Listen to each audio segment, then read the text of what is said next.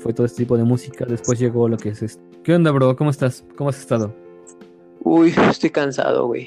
La neta estoy cansado. Oh, ya, ¿y eso? ¿Qué tal? ¿Por qué? Este, fui a correr con Fabián y con Brandon. Yo día me quiero acostar a dormir. sí, güey. Yo creo que terminamos de grabar y ya me acuesto un ratito. De hecho, ya me dormí, ya me dormí desde hace rato, pero ahora sí estoy cansado. ¿Y tú qué onda? ¿Cómo estás, bro? Pues soy bien. Algo tareado, pero ya, ya libre. Pues como hoy es domingo, bueno, para nosotros lo que nos escuchan, grabamos en domingo. hoy salió Shingeki no Kyoji, sigo varios animes, ya lo estaba viendo y dije, oh, qué increíble. Simón, yo estaba viendo también el capítulo. Ahorita le, le di pausa. ya, ya, ya, sé, ya sé de qué va, güey. O sea, no leí el manga, pero sigo a un youtuber que, que consume el manga y te dice, te va explicando. Ah, eso es cierto, Ampa. No sé si te comenté que vi no Kyojin, pero con No. spoilers. O sea, primero me spoilé y luego vi toda la historia. Yo, yo no lo he visto, yo voy viendo el anime, no he leído el manga. La verdad quise leer el manga en su tiempo, no me gustaba el dibujo, por eso no lo, no lo, lo leí. O sea, si no, a mí no me gusta un dibujo específico, no, no sigo. Pero en fuera, pues es domingo, es de- domingo de Shingeki, está muy bueno. Hashtag Pic te amo. no manches. Bueno, vale, vamos a empezar con el tema de la semana. Uno, antes son las noticias, ¿no? Simón, Vale. ¿tú qué onda? ¿Qué viste la noticia, bro? Pues la más importante de todas, que prácticamente todo el mundo está hablando, al menos por a la hora que estamos grabando esto, que fue la noticia de la semana, fue que GameStop subió. ¿Qué, ¿Quién, perdón? GameStop. Bueno, lo que pasa es que Ah, GameStop ya, ya. es una empresa de videojuegos y pues gracias a la pandemia pues ya nadie sale de sus casas, ahora todo se ha mudado digital. Prácticamente digamos que le pasó lo mismo que a Blockbuster, ¿no? Blockbuster tenía sus, sus estancias y sus diferentes sucursales. Llegó un punto donde llegó Netflix y ya nadie llegaba a Blockbuster. Pues pasó exactamente lo mismo con esta empresa estadounidense llamada GameStop. Pues bueno, hay, hay una forma, no existe una forma de que las personas predicen que va a caer la, esa empresa.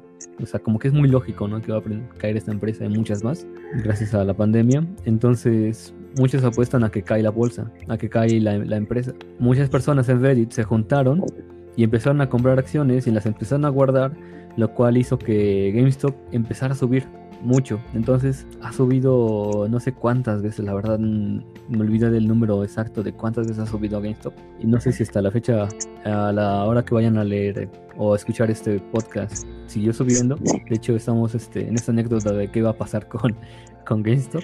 Vean el video que dejamos en Bagaje de Manos, en la página oficial. Mm, De hecho, puedes eh, compartir la fuente. O sea. ¿cuál, cuál es tu fuente? Te la comparto y ya. a ver. Bueno, pasamos a tu noticia, Eric. ¿Qué tal? Este, ya, ya me llegó a tu fuente. Mi noticia es un poco como, no sé, también como, no sé si sea controversial, pero da como para debatir, para pensar. Mi fuente se llama, este, es de una página web que se llama elcuarteldelmetal.com. Es un artículo que dice los nuevos líderes del metal, duela quien le duela, y fue escrito por José Alberto Gaspar. En el artículo habla de que, pues, las grandes bandas del metal, ¿no? Como Iron Maiden, Judas Priest, Metallica, en, en nuestros corazones únicamente. y el artículo va de eso, de que pues duela quien le duela, pues estas, estas bandas como que les queda muy poco tiempo de vida. Y esa es la pregunta, ¿no? O la, o la dirección que toma el artículo de... Y ahora qué bandas van a liderar, ¿no? El- esta parte de- del metal. Y menciona creo que cinco o siete bandas, de las cuales creo que conozco tres. Y son un poquito, no sé, como curiosas. La primera banda, tal vez tú la has escuchado, se llama Baby Metal. Son creo que chicas eh, del país de China. Ujú. Las has escuchado. Tienen un video muy, muy Sí, sí, sí. peculiar ahí. Es muy famoso Baby Metal. Ajá. Eh, bueno, mencionan a Baby Metal, está Ghost.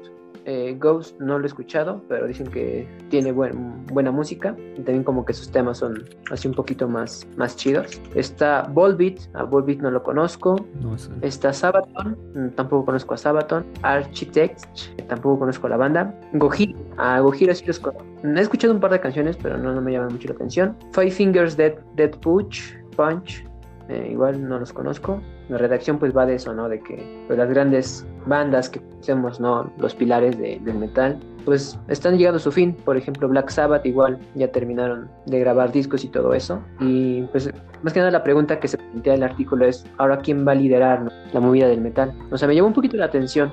muy interesante porque ha cambiado muchas cosas conforme a la música, al menos yo mi historia que tengo imaginada en mi cabeza es eh, eh, primero la música clásica, luego música romance. Hubo un tiempo donde para mí luego hay como que un abismo, porque después lo que siento como más grande fue el blues, también el jazz, blues, y mucha gente se quedó en esa parte, luego salió un poco más el rock, luego el metal, el música indie, no sé hasta qué punto salió el pop, luego ya estamos viendo épocas de reggaetón. aunque digas así como tal, aunque te duela, pero pues es que lo que va haciendo como que tendencia, siendo que igual fue tendencia en un gran tiempo en los 80 especialmente el rock, el metal. Sí. Y tenemos, como nosotros le llamamos bandas legendarias, como ACDC, Metallica, Black Sabbath. Sí, ya referentes, ¿no? Ya consagrados. Consagrados, increíble. Eh, personas que, bueno, grupos que llegaron a lo, a lo máximo y actualmente, después de los 2000, no sé qué considerar de 2000 al 2010 que, que fue lo más popular. Yo diría que fue el pop. El 2010 al 2020, ¿qué dirías tú que fue lo más popular de la música? Mm, creo que esta onda como de Bad Bunny. Es, Tipo más reggaetón, salió más el de Suavecito que se hizo muy popular. Pero de hecho también está el reggaetón y la electrónica, ¿no? Porque también es... Este también están un poco a la par. Ajá, esta parte, por ejemplo, del Tomorrowland y todo eso, los festivales de música, o sea, también como que lo he visto. Pues ahí como en la universidad. Yo siento que el Tomorrowland y todo este tipo de música electrónica vino muy bien por las fiestas, por todo lo que complicaba, bueno, lo que era ir a, a un escenario a escuchar a un DJ. Es lo que yo me pregunto siempre, como, ¿qué, ¿qué vendrá ahora? Algo que me gustó mucho, de lo poco que me ha gustado, es Billie Eilish. Digo, tiene muy buena, muy, muy buen compositor, tiene muy buen sonido. Cerebro. Todo, todo, todo, todo lo que tiene. La música está muy bien envuelta para mí, yo lo escucho muy bien. Pero hay canciones como tipo Bad Bunny que es como de, no, gracias. Ya sé que son gustos, pero. Y siento que me voy quedando muy en el pasado en, lo que respecta a música. Pero me sigo preguntando qué viene de nuevo, qué va a ser. ¿Qué viene ahora? ¿Qué viene ahora? Sí, de hecho, yo no he escuchado a Billie Eilish Billie Eilish. este, creo que apenas escuché un tema de ella que suena mucho en la radio. Porque pues más que nada es un medio de entretenimiento, ¿no? O sea, algo que... Es que la música es tan compleja que requeriría su propio podcast. Sí, sí, sí. Porque, por ejemplo, tienes bandas sonoras que le dan epicismo. Ah, sí. También es música. Pues de Shingeki no Kyojin, ¿no? Ves también la... la... Increíble, sí, sí. Todo el... Cuando... Sí, está, está, está muy buena su banda sonora. La banda sonora, los openings, los endings este, Por ejemplo, nosotros ahorita que queremos poner música, claramente estás buscando personas que hagan música, ya que tú no eres músico ni yo soy músico. yo digo que la música es algo muy, muy, muy importante que a la vez tiene mucha competencia. Y pues sobre esto, ya trasladándolo al tema de, la, tema de la quincena, como comentaste bien en el pasado podcast, pues la obsolescencia programada, bro. Este tema lo habíamos este, hablado, ¿no? El, la primera temporada y quedó como pendiente ahí de temas por tocar. ¿Qué onda, bro? ¿Tú cómo eh, te enteraste de esto, de la obsolescencia programada? ¿Qué es? Mi primera vez en, este, en ese tema, formación humana y social. Entonces en esa materia llegamos a ver este tipo de, este tipo de cosas. Y mm, una de esas cosas fue la obsolescencia programada. Eh, está muy padre a la vez, muy triste. Mm, no sé, tú yo, ese fue mi primer contacto. ¿Cuál fue tu primer contacto con la obsolescencia programada? En mi caso fue por eh, videos de YouTube. Este, fue una época en la que estaba consumiendo, buscando temas como de filosofía o no sé qué onda. Antes de llegar a obsolescencia programada, porque me pareció un documental, eh, encontré al canal de Migala, que él es como crítico, crítico social, no sé cómo decirlo. Migala habla mucho como de filosofía, te explica cosas muy chidas. Y estaba viendo un, video de Migala, creo que es el de Poder, o el de Solo tienes una vida. Y justo después de, eso me, apareció la obsolescencia programada, o sea, un video así documental.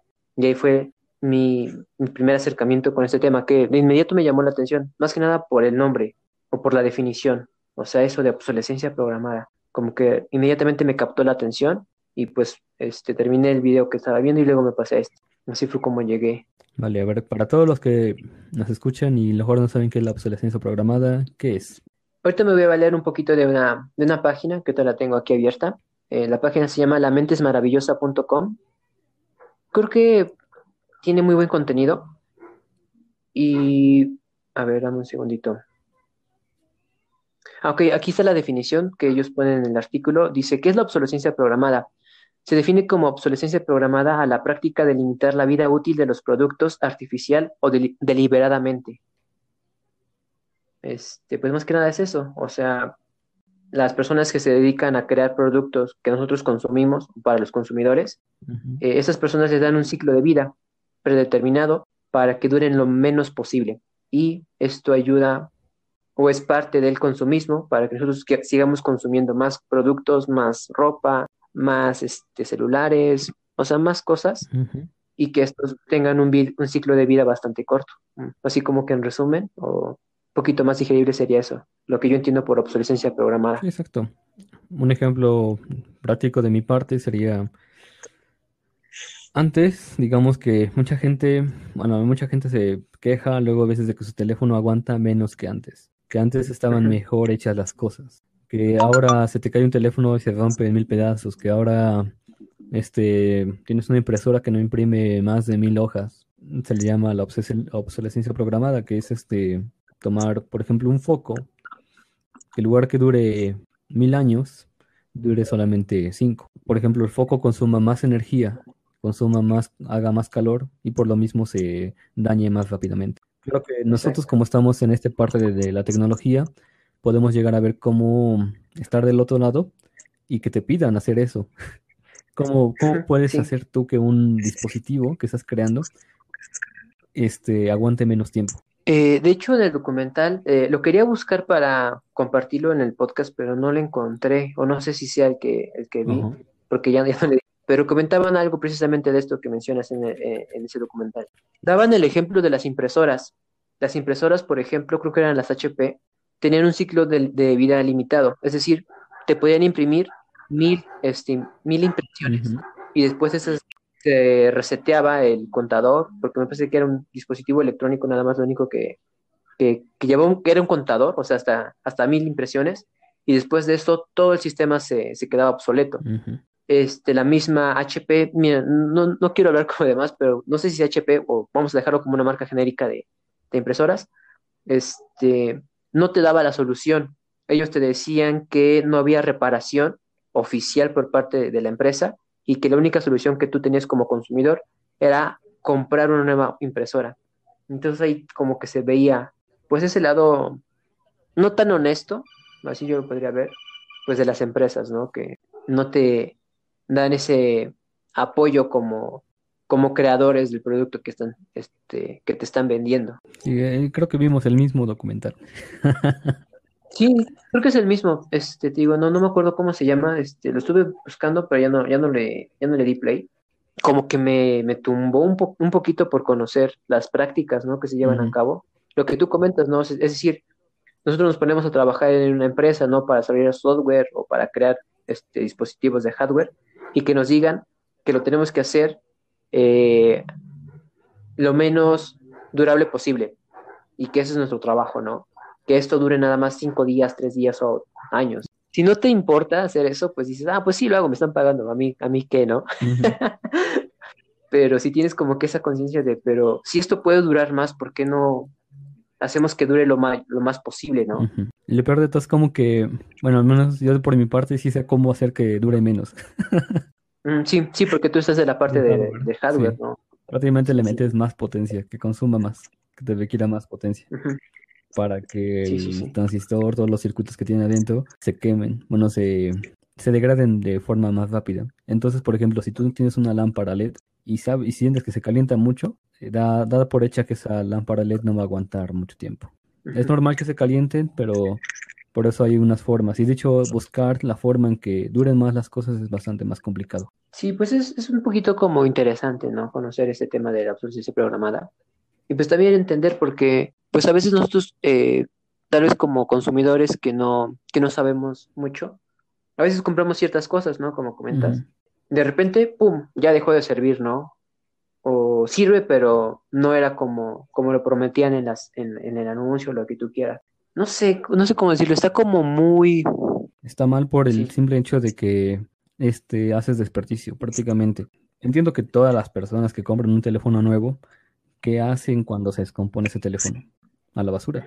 La mayoría, o sea, casi siempre es más de, es, como dice, sale más barato comprar un nuevo teléfono, comprar un nuevo aparato.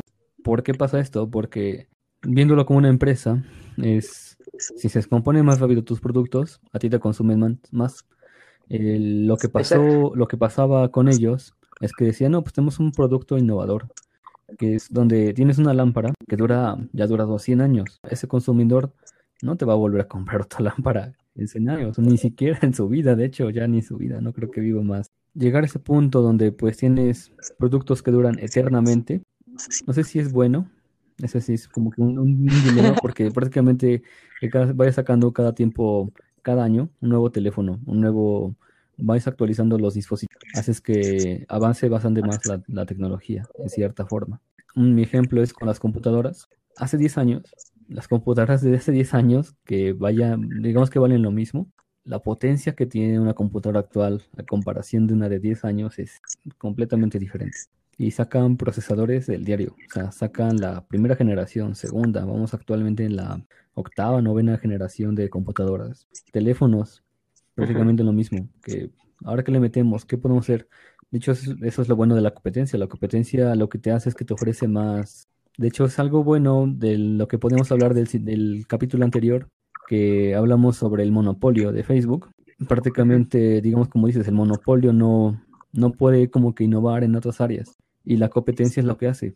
Está buscando constantemente innovación. ¿Qué puedo hacer diferente a mi competencia para que me compren? ¿Qué puedo hacer diferente a algo? Dices, no, pues tengo un teléfono. Ah, pues le puedo poner mejor bocina, le puedo poner mejor batería, mejor cámara. Y esto, todo eso está compitiendo en mejor cámara. ¿Quién tiene mejor este, pantalla? ¿Quién tiene mejor mm, bocina, sonido? Es una dualidad ahí de reinterpretar viejos dispositivos o viejas tecnologías y eso se le ofrecen a los consumidores y nosotros como consumidores nos vemos beneficiados porque podemos elegir el mejor producto o el mejor servicio o la mejor opción que nos convenga más a nosotros. Pues es como un ganar-ganar. Pero pues también está esta parte, ¿no? De la obsolescencia programada de que eh, también comentaban en ese documental, ya, ya, recordé, un caso de Apple, este, las baterías que tenían, este, la, los, creo que los iPhones o los, este, los iPads, no me acuerdo, los iPods, igual dejaban, dejaban de funcionar a los 3, 4 años. Y Apple no se hacía responsable de, tu batería, o sea, te decía que compraras nuevamente otro, otro teléfono. Entonces ahí es como que esa dualidad, ¿no? O sea, es, bien, pero hasta cierto punto ya se puede ver, se puede ver de un malo, de, un, de, un, de una forma más este, negativa, porque induce a esto, ¿no? O sea, va de la mano del consumismo, de que pues queremos comprar y comprar y comprar más cosas. De hecho, esta semana ahí estuve viendo en, Facebook eh, como páginas así que venden ropa y vi una oferta. vi una oferta, estaba medio, o sea, estaba muy, muy interesante. Se supone que te daban cinco conjuntos de pants, así como de Adidas, Puma y no sé qué otra marca, por 1800 pesos y pagabas 256 de, de envío. O sea, eran dos mil pesos y tenías 10 conjuntos de pants. Y de regalo te daban otros dos conjuntos más. Es decir, yo podía haber comprado siete pants y siete suéteres. Esos eran para mí, para mí, yo no los quería vender. No sé, se puede volver a vender, revender, pero yo los quería para mí, para hacer ejercicio, para, más, más que nada para hacer ejercicio. Pero también me puse a pensar, o sea, yo para qué quiero tantos pants si nada más con uno o dos puedo estar más que satisfecho, ¿no? O puede ser más que necesarios.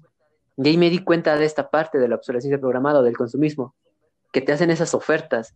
De hecho, hoy también este, lo que comentaba, y comentaba contigo, Paco, lo de la psicología de las ventas, ¿no? Que te dicen, aprovecha esta oferta ¿no? inigualable, solo, solamente por hoy. Llévate eh, cinco y pagas cuatro. Pero es eso de que, de que consumas, o sea, de que compres la mayor cantidad de productos posible. O sea, eso ahí también sí como medio, medio, medio chusco el asunto. Ah, de las pacas, ¿qué te dice? De las ventas, ajá. Bueno, yo ese tema de las ventas lo considero muy, muy importante, más bien muy interesante. Te habla de forma inversa que en lugar de que piensas que vas a ganar comprando un helado, un pantalón, algo, dices, no, pues es que si compro dos me dan el tercero. este, estarías perdiendo dinero, porque tú no necesitas el, segundo y estarías teniendo el tercero. Entonces perderías dinero de tu, de tu dinero. O sea, en lugar de gastar 100 pesos, vas a gastar 200. Es, no sé en qué, qué parte lo vi y dije, wow, es una forma muy diferente de pensar. Un poco después de eso encontré lo que era el minimalismo, que la verdad me, es una de las cosas que me gusta mucho, que el minimalismo es tener las cosas necesarias para vivir prácticamente, tener lo mínimo, lo más que si vas a tener vas a vivir solo, pero yo no lo tendría. yo me considero un poco más minimalista y buscar un poco más lo necesario. De hecho, llegué al punto donde mi cuarto se escuchaba eco, de que no tenía cosas. No, ya, ajá, sí, sí. Entonces puse un, mi guitarra, puse una que otra cosa para que este, el sonido no rebotara. Y... Sí, eh, también coincido con lo que comentas. A mí también me gustaría como darle otra, otra, otro punto de vista. Tal vez como complementando lo que comentas. A mí sí me gustaría tener así como que varios pares de zapatos, así, varias prendas de ropa, pero pues también eh, teniendo la capacidad no económica o más que nada el poder adquisitivo para comprártelo, porque pues también Nada más de ver esa oferta me puse a pensar, lo quiero, o sea, mi, mi, instinto fue de lo quiero, pero básicamente es lo que, lo que acabas de mencionar. Lo único que yo necesito son a lo máximo dos, tres mudas de ropa para salir a hacer ejercicio, no necesito más. O sea, ¿para qué quiero cinco, siete? si con dos pants o con dos suéteres tengo más, más, más que, más que este, lo necesario para poder salir a hacer ejercicio. Ahí pedí un poquito de ayuda, de hecho con Ana, que nos apoyó en un capítulo de podcast, y con otro amigo que se llama Charlie. Les pedí un poquito de ayuda, este, pues que me recomendaran, ¿no? Cómo hacer una compra segura en Facebook. Y pues sí, los dos me dijeron que es muy complicado hacer, tener esa seguridad de comprar en Facebook. más que nada porque se supone que me lo iban a enviar por esta feta. Entonces, pues ya mejor lo dejé por la paz y ya, ya mejor no, no, no compré nada.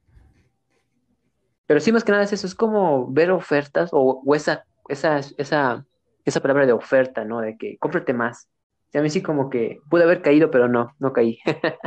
Me resistí al último momento. No, pues qué bien. Pero digamos que eso, esa parte, la obsolescencia programada es una parte de ventas, pero a la vez también es, digamos que a lo mejor estos pants eran de súper buena calidad, iban a durar mucho tiempo. Mm, más que nada la obsolescencia programada, como habíamos comentado, pertenece más al punto donde compras ropa que una lavada ya tiene un hoyo. ¿Cómo evitar la obsolescencia programada? ¿Qué, recomiendas? Uy, mm, ya serían como las conclusiones.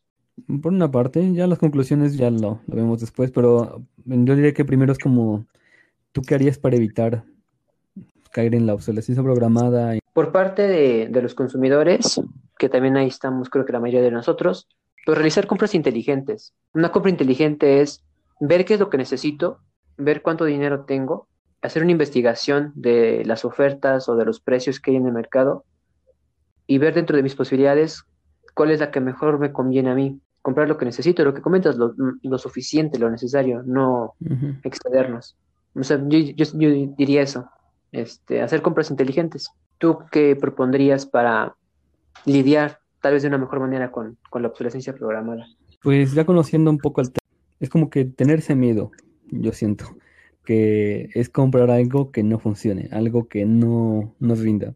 El punto es buscar cosas que sean calidad-precio, cosas que a lo mejor cuesten un poquito más caras, por, por eso decía, en este caso dices, no, pues voy a comprar unos, un, paquete de pants, pero si estas son de la mejor calidad que he encontrado y sé que van a durar mucho, perfectamente los puedes comprar y dices, no, pues es que yo si los compro me van a durar 10 años. Y como son muchos, hasta puede que más. Y la otra, la otra ley que tengo es no casarse con la primera opción, sino buscar, investiguen, investiguen este, otra serie de teléfonos, otra serie de, o sea, ¿qué, qué es la competencia? ¿Qué me ofrece diferente de la competencia?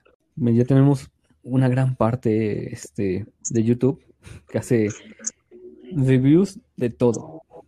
Televisores, pantallas, mouse, así prácticamente hasta de maquillaje, no sé, cosas que desconozco, pero sé seguro que si tú quieres comprarte algo en específico, puedes buscar internet, puedes buscar este alguna review y buscar no solamente la primera opción, sino buscar el que más te convence y buscar precios, buscar luego tenemos otra facilidad muy grande que es este Internet.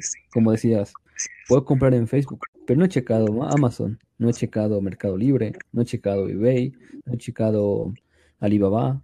Tienes gran, gran, este, estás, estás muy abierto a muchas experiencias, muchas formas de compra.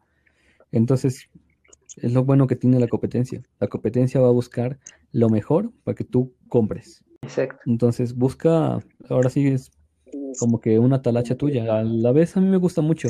Me gusta mucho investigar, me, gusta mucho buscar cuál, por ejemplo, cuáles audífonos podrían ser los mejores. Quiero comprar una batidora, ¿no? Pues, ¿cuál batidora es la mejor?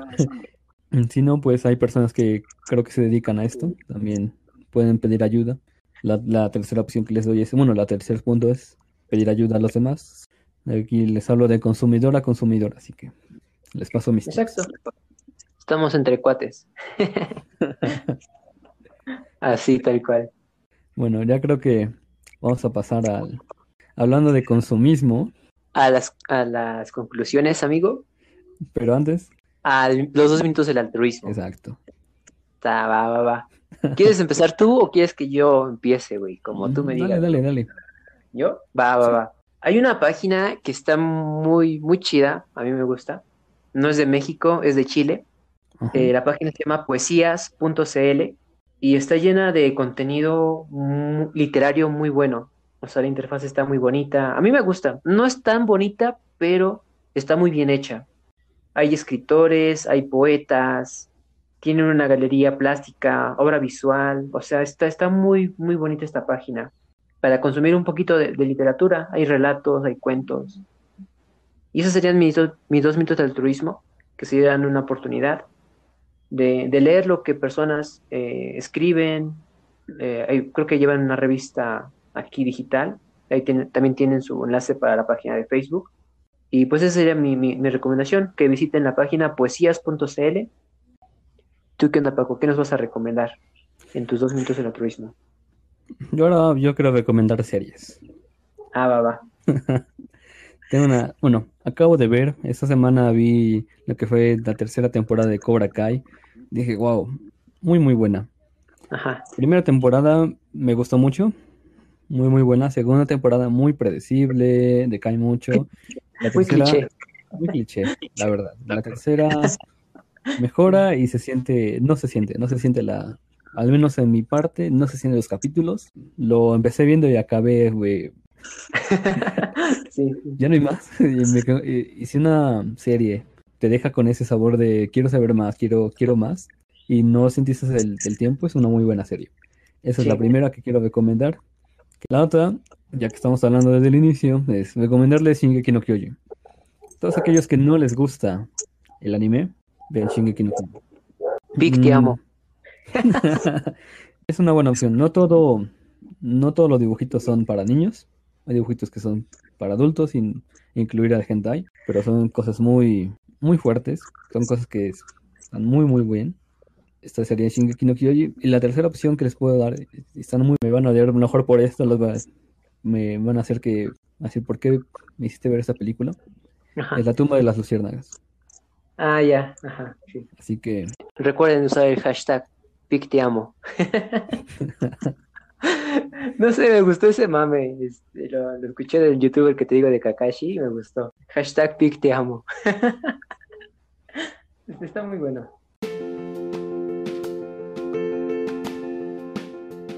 Momento de, concluir, amigo. No sé qué nos puedes comentar como conclusión de la obsolescencia programada. Pues me acabo de dar cuenta que, bueno, ya sabía, pero yo soy un consumidor que me gusta mucho investigar.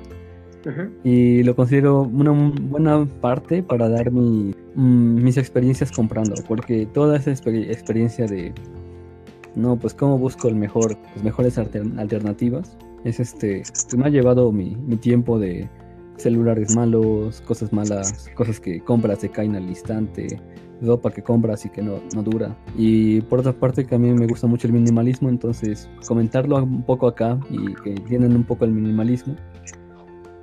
¿Qué tal tus conclusiones? Creo que también van, encaminadas con lo que acabas de mencionar.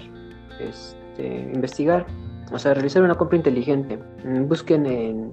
Yo creo que en internet también está el término y ver cómo hacer una compra inteligente. Básicamente lo que comentas, o sea, tener varios puntos de referencia y tomar la mejor decisión. Mm, un cheto, una Coca-Cola, lo que tú quieras. Y eso también como que, pues ya está como que muy apegado a nuestros hábitos, pero pues vamos a dedicar un poquito más de tiempo y podemos cambiar esos hábitos. Y pues también hacer como que, no sé, como inteligentes, no, no, sé. Sí, sí. O sea, para, para ver qué podemos comprar y ver si realmente lo necesitamos o no. De es un muy buen ejemplo, ¿eh? Yo también lo hago, o sea, yo me compro muchas frituras, o sea, me gustan, digo, pues yo no, ¿no? Me voy a, me voy a morir algún día, dices, ¿no? Pero, pero pensar en ese punto también de la alimentación es, es, una buena opción, en lugar de decir, no, pues, ¿cuánto me vale una bolsa de chetos? 10 pesos. Mejor me compro unos cacahuates y los frío. Entonces buscar algo parecido, unas fresas, algo, una fruta. Creo que nunca hacemos ese viaje de ir al, lugar de ir a la tiendita, ir a la becaudería sí creo que sería todo. Y pues, este amigo, no sé si quieras comentar algo más. Nos vemos dentro de 15 días. Yo ya me siento un poquito mejor. Creo que a mí me, ayuda mucho hablar con las personas. Ya me siento un poquito más, más chido. Qué bien. La pasé bien, me la pasé bien. Estuvo bueno. Ah, ¿sabes qué se nos olvidó, bro? Este, lo de la... Eh, ¿Dónde nos pueden escuchar? Exacto, lo que te iba a decir. sí, tú dale, tú dale. visitar nuestra página de redes sociales, Baja de Manos, en Facebook, donde nos pueden encontrar, Eric. A ver, dame un segundito porque también estaba durmiendo. Y se me olvidó. Ajá, se me olvidó. Eh, los capítulos de la primera temporada y esta nueva, esta nueva temporada que estamos haciendo ya están disponibles eh, cada miércoles en el canal de YouTube. Busquen Bagaje de Humanos, ahí están los estrenos cada miércoles. Y también para que nos puedan escuchar en sus dispositivos cuando salgan a caminar o tengan que moverse. Pueden escucharnos a través de la plataforma de Anchor Anchor nos distribuye a demás plataformas como lo es Breaker, Google Podcast, también estamos en Overcast, en Pocket Cast, en Radio Public y en Spotify. Creo que ya nos quitaron de Apple Podcast. Pero ahí estamos en Spotify, que es también como que muy conocida, y Anchor, muy, buena, muy buenas plataformas. Nos han ayudado mucho. Ahí también nos pueden. Y tenemos un mensaje de Loli Vázquez. Saludos, Eric. Ah, ¿en serio? Ah, saludos, Lolita. Saludos, MM. Y le dejamos entonces.